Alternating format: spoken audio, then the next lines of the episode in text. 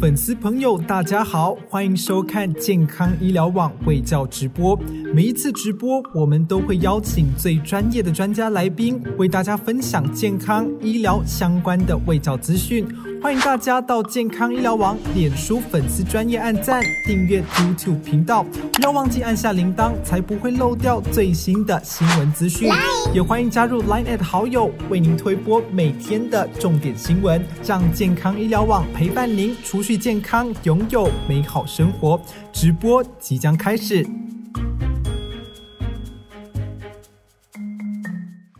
观众朋友，大家好，大家午安，欢迎收看今天的健康 Live 直播，我是主持人 Peggy。呃，现在进行到疫情的三级警戒期间哦，很多人都会不敢看医生。那尤其是指挥中心，其实也有呃宣布说，我们会有这个医疗降载的一些情况。如果你不是一些有关于性命的医疗行为，会建议你稍缓，因为有可能会压缩到我们的医疗量量能。但是在这个期间呢，大家在家里。上课在家里办公，那小朋友也会一直不停的看电视，或是说用三 C 上课，反而造成了眼睛呢会有一些不不舒服、不适的症状。但这个症症状出现，那又不敢去看医生，我们该怎么办呢？或是说出现了哪一些呃症状，代表你眼睛有可能产生病变，或是说，哎，其实这样很危险哦，你应该要就医喽。我们应该要怎么拿捏？今天就邀请到。桃园大学眼科的王宁江王院长，王宁佳王院长来帮我们分享，欢迎王院长。哎，主持人、各位观众，大家好，我是桃园大学眼科院长王宁佳医师。今天很高兴能利用这短短的时间与大家分享，呃，防疫期间眼科疾病的重要性哦。对，是。好，首先其实大家都很想要知道，说在这个防疫期间呢，因为呃我居家上班，我可能要一直用，也没有办法有很明确的上下班时间。那像小朋友，他可能居家上学，呃看下课之后，哎继续看电视，继续可能用三 C，其实这个眼睛的用量大增，所以很容易会出现一些眼睛不适症状。所以院长，我们到底一般会常见的症状是有哪一些呢？嗯，诚如刚才主持人所提问的哈。在防疫期间，不管是大人小孩，都是因为都是要在家呃上课或者是上班。然后原本小朋友以前在学校，他上课四十分钟就可以休息十分钟，但是现在在家里，常看常碰到的情况是怎么样？他上课四十四十到五十分钟，他休息十分钟。那休息十分钟，他以前是在操场跑跳跑跳，追赶跑跳碰，他现在在家里继续上网。继续看 YouTube，对，我会看一下别的网页。所以从早上八点一直到下午四五点，几乎没有办法离开电脑荧幕。其实像我的小孩子就是这个样子，对我也是很头痛。嗯，然后大人更不用说了。嗯，以前在上班在办公室的时间，他可以使用电脑，一下课一下班就开始拼命划手机。嗯，现在整天都在挂在呃自己家里的电脑，哦，这样过度的用眼，其实最常见。不管是大人小孩，就是视力的恶化、度数的增加。嗯，哦，其实这一阵子我的呃病人有些小朋友以前在学校都呃度数控制的很好，嗯但是经由这几个礼拜呃在家里上课之后，短短的一个月增加了一百度、两百度。哦，这样很多哎。对，这样非常的多。他以前一年只增加二十五度、五十度。正正常标准是不是说半年几度内？对，其实我们一般控制良好的情况之下呢，我们会以大概一年增加二十五到五十度，哦，以二十五度呃增加二十五度为油加，但是其实很多小朋友都不太会增加，你只要良好控制都不太会增加，所以呃大人也是一样，有些人他会回来跟我抱怨说，他觉得他的老花好像增加了，因为过度的使用，嗯，加速眼睛睫状肌的疲累度导致的，好，那包括我们其事实上。呃，最近有一个很特殊的名字叫隐性隐性的干眼症。什么是隐性？啊，隐性的干眼症就是说，长时间使用电脑的情况之下呢，嗯嗯，啊，我们眨眼的次数降低了嘛，然后再加上很多呃年轻人喜欢戴隐形眼镜，啊，戴着隐形眼镜又长期使用三三 C 没有休息，然后造成干眼症的恶化。那这些病人他到诊诊所来检查，哎，他检查泪水又好像还好，但是就是因为眼睛。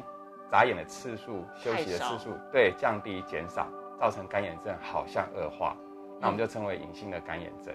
所以这些都是很常见的疾病。OK，所以他的不适是，例如说他就是觉得眼睛很干，是，然后会灼热，对，灼热会有红眼，然后会红眼。对对对。那如果说有一些像您刚刚提到说用眼，就是他的肌肉一直保持很紧绷，所以这边会很痛，对不对？对，有人甚至会引起头痛哦。哦，就是除了眉心痛，然后一路这样子痛到后面。对对对对，这都是很常见的。OK，这种吃止痛药有用吗？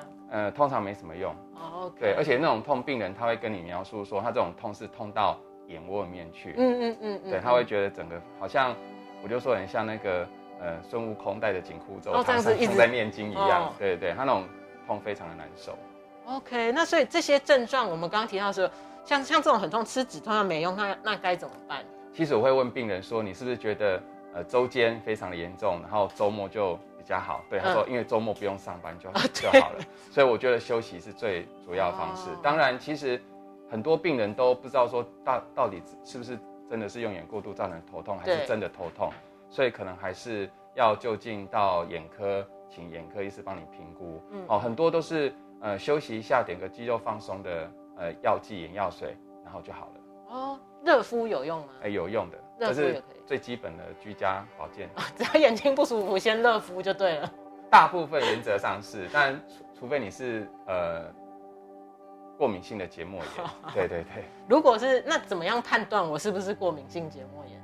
呃，通常过敏性结膜呃结结膜炎的话，它会痒、哦红，嗯啊，有些会有一些些许的分泌物。嗯。但是呃，如果你是因为痛的话，基本上过敏是比较少见的。好。好，所以不过。这是一般最一般的呃判判断方式，是最精准的，还是请眼科医师帮你评估？对对对，了解。那所以嗯，像您是眼科医师，你会觉得说在疫情过，因为现在有可能会解封，大家都很期待。那在解封之后，可能会出现一些，如果小朋友他会有一些什么防疫眼疾，就是因为防疫出现的这些眼疾呢，会有哪一些？呃，其实就呃，诚如我刚才所提到的。呃，小朋友长时长时间应该在防疫的期间待在家里，其实，呃，各位父母应该都很了解，小朋友从一起床到睡觉前，几乎眼眼睛看着三 C 电脑时间比看你的时间还要久。对，哦，这是父母非常心疼的一件事情。哦，不过这个没有办法，因为父母可能自己看三 C 的时间也很久。因为如果要上班。对对对，真的也是没有办法，万般不得已。那所以最常见的就是度数的增加。OK，嗯。然后呢，因为有些小朋友呢，比较小的小朋小朋友，也许他没有办法说，呃，一直盯着三 C，对，所以他也许东望望西望望，那事实上会造成眼睛过敏性结膜炎也是大量的发作。哦，有些过敏体质的，因为在家里那个居家环境可能尘螨比较多。OK，嗯。哦，那在往常以前，在我们一些小朋友都有在做户外，比如说到公园跑跑跳跳，嗯事实上那个地方，呃，会引起过敏的过敏因子是相对的少。空气流通是比较少，但是小朋友他都待在家里啊，都玩一些啊，比如绒毛娃娃啦，然后会跟哥哥姐姐打打闹闹，在卧室玩。对对对，那事实上过敏性结膜炎，我发现也是有增加增加，而且整个状况是有恶化的现象。对，然后有些小朋友呢，又反正不用上课，所以就呃晚睡啊，对，一直睡。对，那那爸爸妈妈因为呃。他也没有什么学校的午餐，嗯，他就叫个 Uber Eat 来吃，然后就叫麦当劳啊，这些都是我会做的事。对对对，叫麦当劳协助力，所以其实睁眼呐，哈，他发作的频率比例也是有上升，是，因为都是变成大量外食。OK，哦，所以这些都是呃，可能是防疫眼疾，我们发现在防疫期间比例上有提高。好，了解。那所以。您刚刚提到说，其实大部分的小朋友，他主要还是会是近度数增加，对对，这是最主要的。那所以他小朋友，因为小朋友好像有一个名词叫做假性近视，是。那他有会变成真的近视吗？嗯，其实什么事情弄假都会成真，对对，久了就真了。对对对，所以假性近视通常在，比如说在学龄前的小朋友是蛮常见的。嗯嗯。那如果到七八岁、八九岁，很多小朋友或是长时间使用。呃，近距离过久，嗯，哦，睫状肌过度紧绷的情况之下，甚至连大人都很有可能有这样的现象，是，哦，所以假性近视一定要经过呃医师的诊断，因为假性近视其实大部分都自己不知道，嗯，小朋友、大人都没有办法察觉，OK，哦，一定要经过呃我们精密眼科仪器的测量，对，不要及早的投药，可以让假性近视消除降低。好，那所以如果说他真的不幸，例如说。我们刚刚讲的可能是年纪比较轻一点的小朋友，那例如说对。国高中生，他们对刚好又要又要职考，对一直看书一直看书，然后好不容易松懈了，呃，不是松懈，好不容易放松时间，又没有办法出去走走，然后我先给他看个花个手机，那这些小朋友他们。呃，变也不能说假性近视吧，他们就是度数会一直增加了。那他们如果说变成呃高度近视，那是不是会变得很危险？对，其实高度近视，呃，当然大家对高度近视的定义，嗯嗯，哦，都呃有一些呃落差了哈。OK 那一般人有的讲到是六百度，嗯甚至有人说到八百度。那其实根据呃世界卫生组织的定义，大概五百度就定义为高度近视。当然用这样的标准来定义我们台湾的。呃，不管是大朋友小朋友都好，应该比例就相对的提高。应该对对对，五百度，我相我相信，呃，很多人都五百度以上。嗯，那高度近视，它是一个非常，它事实上是一个疾病。哦，OK，对，嗯。很多人说啊，这是一个现象，事实上它是一种疾病，因为嗯。高度近视它会造成青光眼、白内障、视网膜剥离，还有黄斑部病变的好可能性都是大大的提高。好可怕，好，对对对，所以就就诚如刚才主持人提到的，如果你在呃求学的阶段过度的使用眼眼睛，没有嗯。控制，没有请你的眼科医师帮你好好的控制，你往后度数一旦的一直增加，造成高度近视，你以后会面临的，比如说早发性白内障嗯，啊，早发性白内障，呃，就像这个图，早早发是几岁？早发，我们一般白内障好发是在五十五岁，嗯，哦，那甚至我们现在，呃，五十岁以前就可以发现有白内障的现象。嗯哦，那我们就称之为早发性的白内障。哦哦，甚至有些人三四十岁，我的我的案例最年轻的二十岁就白内障的。太早了吧？对对对，那早性早发性白内，这是这是几个最常见的高度近视的并发症。嗯早发性白内障就是你你会发现你看东西哦有点模糊，哦有模糊的现象。嗯嗯，然后再就是青光眼啊、哦，那青光眼因为你呃高度近视，造成我们眼睛里面的一些组织受到一些破坏，嗯嗯，好、受到一些压呃压力哈、压力相对的提高，造成眼压上升，好、所以就是青光眼。青光眼我我我常喜欢用一句话来形容，就是以管窥天哦，你就像看着一个透过一个吸管看世界，它的视野会缩小，对对对。哦如果你不知道什么叫青光眼，你嗯觉得它离你很远，你就来试试看，拿着一个吸管看世界。以后如果你变青光眼，就是这样子，所以它是很恐怖的一件事情。然后觉得其实每个都很恐怖。对对对，然后再来是视网膜剥离，视网膜剥离应该算是这几个疾疾病里面最最急性、最恐怖的。然后他要做手术，那手术嗯还没有办法保证一定恢复到原来的视力。哦哦，所以这是这非常的急性，有时候一嗯天之内他就完全看不到了。那这样怎么？我要怎么掌握就是就医的那个时间呢？首先，他会可能有一些飞蚊症啊或一些闪光、闪电，嗯哦，发发现你会觉得，哎、明明就没有下雨闪电，为什么你你觉得你的眼眼尾好像有闪电，然后有小黑点出现？嗯，那这很有可能就是呃视网膜剥离的前兆，好一定要赶快就医。好好、这些都是呃不管有没有防疫，嗯你都是要马上就医的，因为这是非常恐怖、快速的，它就像一块黑布盖下来一样。嗯好、就像我们这这边举例的，然后再就是黄斑部病变。那黄斑部病变，它就是直捣黄龙哦哦，相对于其他的，它都是从比较旁边的地方发展。那嗯慢慢变狭窄对对，黄斑还是部病变它就是指导黄龙，它一开始就正中靶心，好、所以你看到你的视力中间就是一个小小黑小黑点、小黑块，嗯慢慢的变大。那当然早期它会以呃直线变成曲线。哦哦，所以你可以看你家的瓷砖，如果你家的呃浴室还是比较古老的那种有马赛克的那种瓷砖嗯拼接起来的，你可以看，变成这对样？对对，它会变得弯弯曲曲的图形。好、那这个都会都是黄斑部病变很很有可能会会面临的。对，那这个些医师，我们那里面有一个示意图，对，正常的黄斑部病变来讲的话，我们正常的黄斑部，好，大家大呃，现在在镜头前面的观众朋友就可以自我测试一下，你你可以遮眼看 看这个没有。歪曲哦。那你如果看到歪曲的，哎，对，这是没有歪曲是正常的。如果有看到歪曲的话，也可以看个眼科啦。哈，对对对，哦，这是正常的哈嗯，嗯就是这个样子。那如果有黄斑部病，对对对，如果你有黄斑部病变的话，你看起来会像是是这个样子。哦，对，它会先以扭曲、直线扭曲变化，然后之后黑点就产生，然后会越来越大块，越来越大块。这很像那个地形等高线图，对，有点类似这样子。好，所以说如果你刚才看到这一张，哦，如你如果你觉得两张看起来都一样的话，那请赶快去 赶快去看对，赶快去看一眼好。这个是正常的哦。对对对对对，好，好，了解。所以其实刚刚您提到的这些都非常危险。对，那可是因为现在防疫期间，大家还是会有一点担心嘛，想说嗯我尽可能的不要去医院，因为一方面是说我有可能会有一些感染风险，另外一方方面其实也是担心说会造成医护人员的一些负担啦。对我觉得有些人是比较好心的，他会这样觉得。对对。那所以我们有没有什么一些方法是我可以，例如说类似视讯看诊嘛？我们有这种服务吗？哎，其实我们呃诊所、我们体系好全省二十几家都有这个服务。哦视讯看诊对对对，我们有视讯嗯看诊。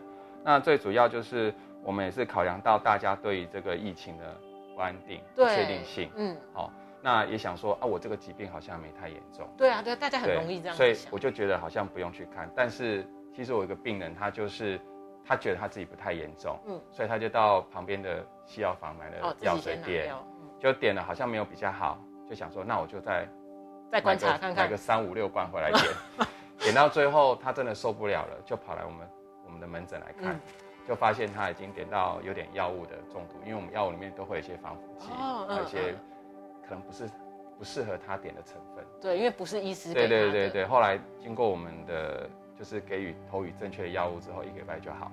哦，那他对。对是什么状况？呃，他其实只是一个结膜炎而哦，已，好，对，嗯。单纯的结膜炎，但他买到他不适合的药水对。好那其实最最基本就是我们可以利用利用视讯诊疗嗯来做一个初步的筛检，看你需不需要再做进一步的哦。先判断说你要不要来对看医生。对对，我嗯。想这是最总比你自己在那边想，或一直 Google 啊，对对对对，问同学、问朋友。问，家人啊，或是问西药房的老板好，这些都是比较好的。对，是那其实很简单，你只要呃呃，我们是用 Line at 这个呃这个软账号对对对，你只要跟我们成为好友的话，那呃你可以先跟我们预约，好，之后准备好健保卡，我们就会主动跟你联络，有点像你我们在跟你用 Line 的那个视讯电话嗯嗯嗯这样子。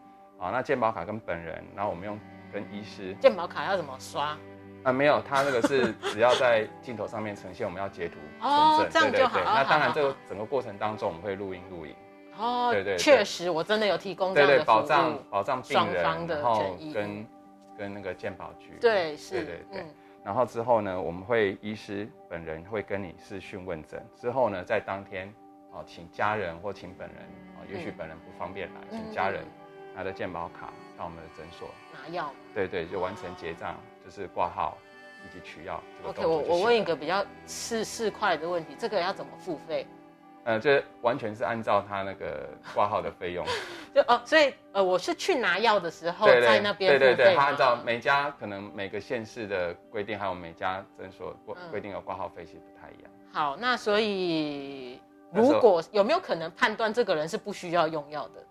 呃，就是哎、你这症状其实还好，哎有可能有嗯可能。那这种要怎么付费？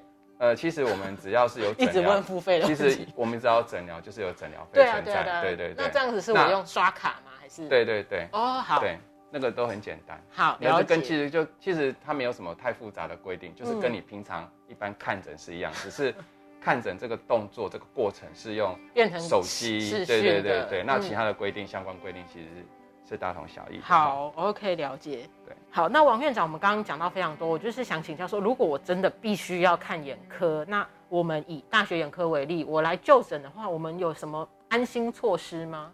呃，其实这个问题大家也很担心，对对因为我有很多病人，他来的时候其实都有点延误了。啊，那我问他说：“哎、你为什么现在才来？”他说：“我就不敢出门。就惊对，所以事实上就是基于大家恐惧、嗯恐慌的心态，所以我们我们的体系，嗯，好、全省二十几家连锁的体系都有呃标准的 SOP，好，大家可以看一下哈、好我们其实都是高规格的防疫措施，大家不用紧张。嗯。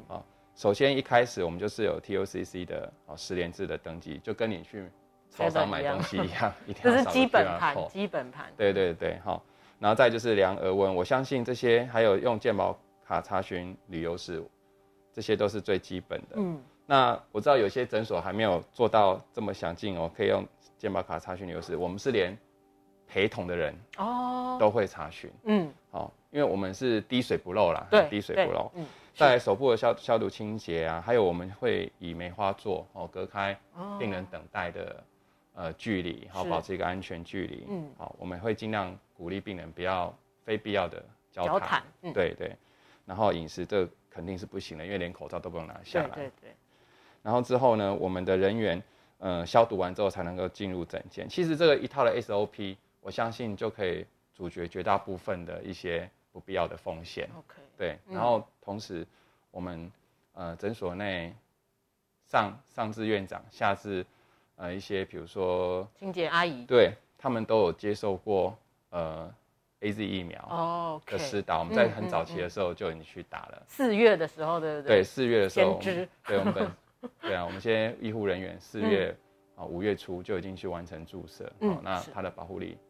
甚至连我们的验光师哦，可以验光师这些都已经完成过疫苗注射。对，因为是这样，真的是比较有防护力，比较有保护力。对，那如果这些呃这些门诊的一些呃防护措施，其实就可以让大家安心。好，所以如果经由我们的一些视讯，嗯或是你本人就是说，嗯，我觉得我这个疾病不太对劲，剧痛这样子。对对对，好，比如青光眼急性发作。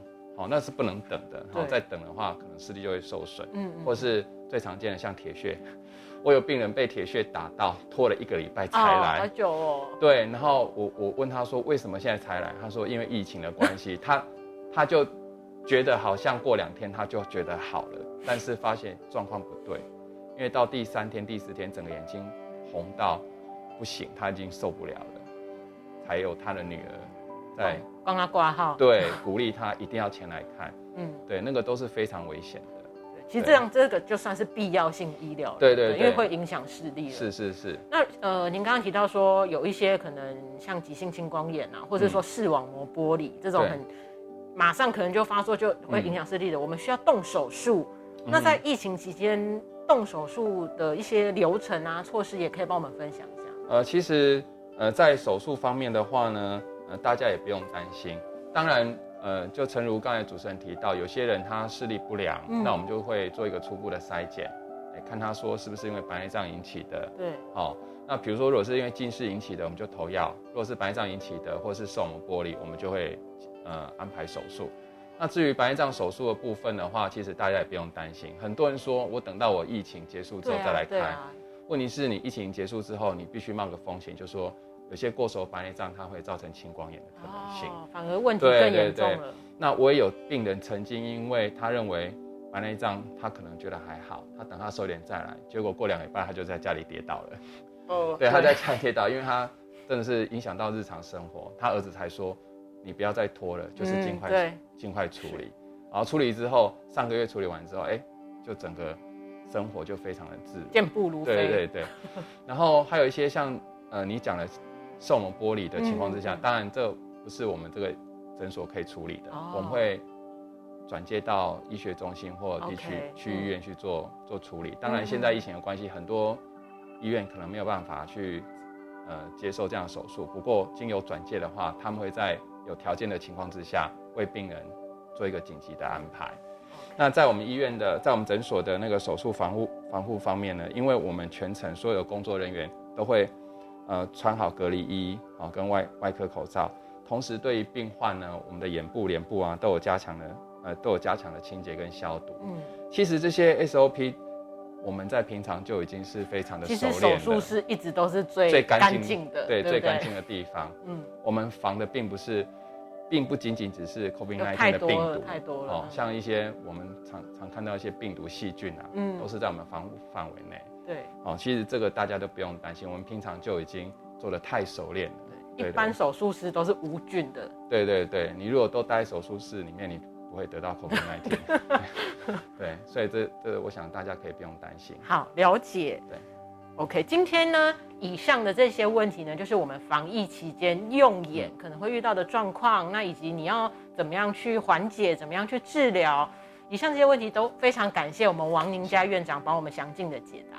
那接下来呢？因为呃，其实还是有一些观众朋友有一些问题，因为他们可能没有办法到场来，或者是说呃去看门，因为有些问题可能也不是说需要到挂门诊来 骚扰医师。刚好今天借这个机会，我们要请教一下哦，就是呃，远距教学呢，小朋友一整天都在看电视或是看电脑，那有没有办法是预防近视？预防这一块？呃，其实预防近视一向是我们眼科医师呃的使命。对 对对，哦，不不仅仅只是防疫期间，嗯，我们一辈子都是如此。是。那其实最简单的口诀就是三零一零。哦，三零一零。我我常鼓励小朋友，你你使用三 C 或是使阅读三十分钟就休息十分钟。这就是为什么，其实我们平常的那个小学，嗯，它都是三十分钟、四十分钟一节课，然后下课十分钟，嗯，对。那我们就看远处，虽然现在大家都在家里没有办法，呃，休息，到操场外面跑跑跳跳，你在你家的阳台看对面的大楼，十分钟就待在阳台，对对对，一样有一样的效果哈。那这这点其实你只要有心，其实都可以。我借由看远，望远凝视，放松睫状肌，我相信。你可以将你近视度数增加的机会降到最低，当然还要配合医嘱哦。平常就有带点散瞳剂的，平常就有带在带塑形片的，哦，一样要继续带。有些我有些病人就说啊，我没有上课就没有带，哦，事实上这是非常偷懒的，哦，那近视就会啊找上你，所以像这些都是很基本的。那如果是一些呃比较大的。小朋友，大朋友，对对对，大朋友有戴隐形眼镜呢，那其实要尽量减少戴隐形眼镜。在在家可能不用这么美了，对对对对，还是尽量让眼睛能有机会休息。了解，那看绿色这件事是真的有用的吗？嗯，是真的有用，真的有用。对对，看绿色的植物，第一个，因为绿色你在你在呃都市都市生活啊，比较对对里面你要看到绿色的都是看很远的地方。对对，所以看绿色的。比如说青山绿水啊，望在你家的阳台啊，看到 看看这种可以吗？这种这种后面这种呃，青山绿水的话，这有点太近了。其实最最主要是距离。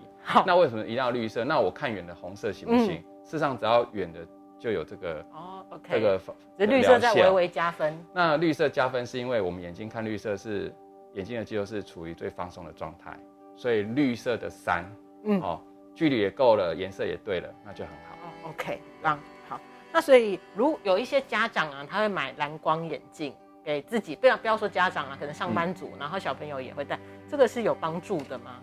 呃，它的帮助是有的，嗯，不过我相信，其实自然界的蓝光除了呃小朋友的荧幕、三 C 产品之外，自然界也很多。你就说这种自然的光？对对对，所以如果我们出去的话，还是做好防晒，OK，戴好墨镜，哦。所有光线，红橙黄绿蓝电子都把它挡住了，那这样的话是最好的，嗯，是最安全的。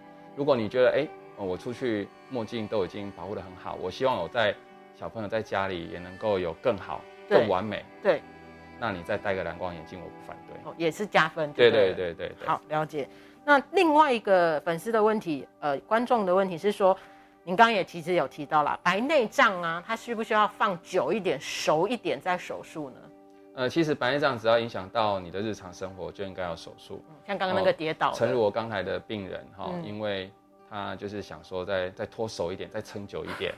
好，那其实白内障就是也是有时候讲起来是蛮恐怖的，因为它是慢慢的，它不像视网膜剥离，你一开始你就会记得想要开刀。啊，是。哦，那白内障的话，它会慢慢的、慢慢的让你的视力降低，等到它造成你日生活不便就要处理，不然造成憾事再来处理的时候。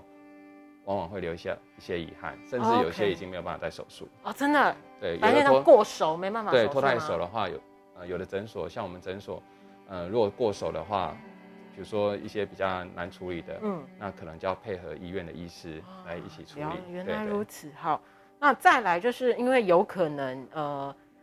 有些人啦，他可能因为，例如说他是在娱乐产业啊什么，他现在没有办法工作，嗯，对，无薪假，那他想说，我想很久了，我要做近视镭射手术，嗯，这样可以吗？